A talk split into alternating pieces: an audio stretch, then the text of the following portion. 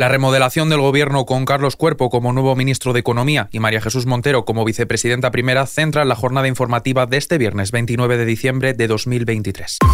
ISFM Noticias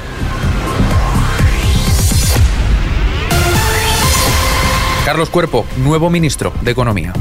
Por mi conciencia y honor, cumplir fielmente las obligaciones del cargo de ministro de Economía, Comercio y Empresa el presidente del gobierno, Pedro Sánchez, ha nombrado nuevo ministro de Economía a Carlos Cuerpo. Asume así la cartera que deja Nadia Calviño, que este 1 de enero asumirá la presidencia del Banco Europeo de Inversiones. De este modo, Calviño se despide y da la bienvenida al nuevo ministro. Un hombre fuerte, honesto, comprometido con el interés general y que sabe perfectamente dónde tiene el corazón. Carlos Cuerpo asegura que una de las claves de la economía será reducir la deuda y el déficit fiscal. Además, ha señalado que el diálogo será importante en su trabajo como nuevo ministro de Economía. Continuar con la senda descendente de deuda y de déficit y hacerlo de una manera creíble, una manera creíble y decidida. Junto a este relevo, el presidente ha anunciado otros ajustes en las atribuciones dentro del gobierno.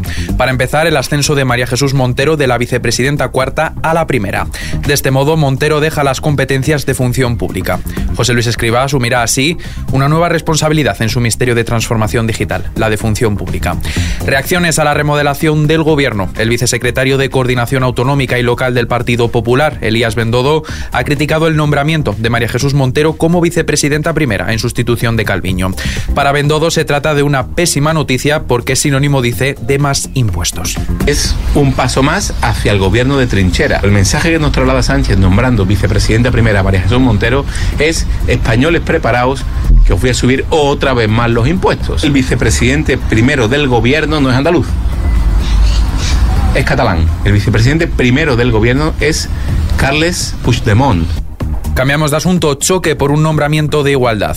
El Ministerio de Igualdad ha defendido este viernes el nombramiento de Isabel García como directora del Instituto de las Mujeres tras las acusaciones de transfobia y las críticas de Sumar y Podemos. Además, ha destacado su trabajo en defensa de los derechos de las personas LGTBI. En materia económica, el IPC baja una décima en diciembre. Los precios subieron en diciembre un 3,1%, una décima menos que en noviembre, debido a la estabilidad de los precios de los alimentos y bebidas no alcohólicas y la evolución de la electricidad. Según el dato adelantado del índice de precios de consumo, la tasa anual de la inflación subyacente se moderó en diciembre siete décimas hasta el 3,8%, la más baja desde marzo del año pasado. En clave internacional, decenas de palestinos han muerto en las últimas horas en Gaza por continuos bombardeos israelíes en varios puntos de la franja, sobre todo la zona centro y sur. Aviones, artillería y tanques atacaron varias viviendas civiles en las zonas central y meridional de Gaza, dos áreas muy castigadas por los ataques de los últimos días. Por otra parte, se complica la situación en Rafah, ciudad palestina en la franja de Gaza, en la que el hambre se ha convertido en una catástrofe y donde se concentra la mayoría de los 1,9 millones de desplazados internos gazatíes. En Ucrania, al menos 12 muertos en una masiva oleada de ataques rusos. El presidente ucraniano Volodymyr Zelensky ha afirmado que las fuerzas de Moscú han lanzado unos 110 misiles contra territorio de Ucrania. Sin embargo, ha asegurado que la mayoría de ellos han sido derivados. Ya de vuelta a casa, en lo que afecta a nuestros bolsillos, la luz sigue a la baja. El precio de la electricidad cae este sábado un 34% hasta situarse en los 68,41 euros el megavatio hora. Poner el horno o la lavadora será más caro entre las 9 y las 10 de la mañana con un precio de 88,21 euros el megavatio hora. Por su parte, el más barato se dará entre las 2 y las 3 de la tarde con 42 euros. Y con esto terminamos hablando de Ariana Grande.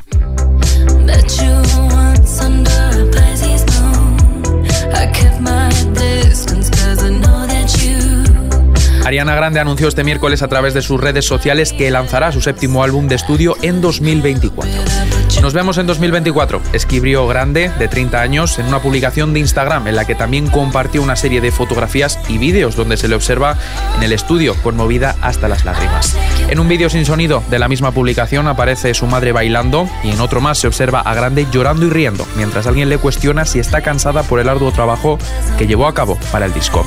Grande no ha dado fecha aproximada del lanzamiento y no había desvelado un álbum inédito desde 2020, recordemos que lanzó Positions. Y con esta noticia que tenéis ampliada en las noticias musicales de xfm.es lo dejamos por el momento. Como siempre, la información continúa puntual y actualizada en los boletines de XFM y ampliada aquí en nuestro podcast XFM Noticias. Con Víctor Álvarez en los mandos de la realización, un saludo de Adrián Martín. Sed muy felices.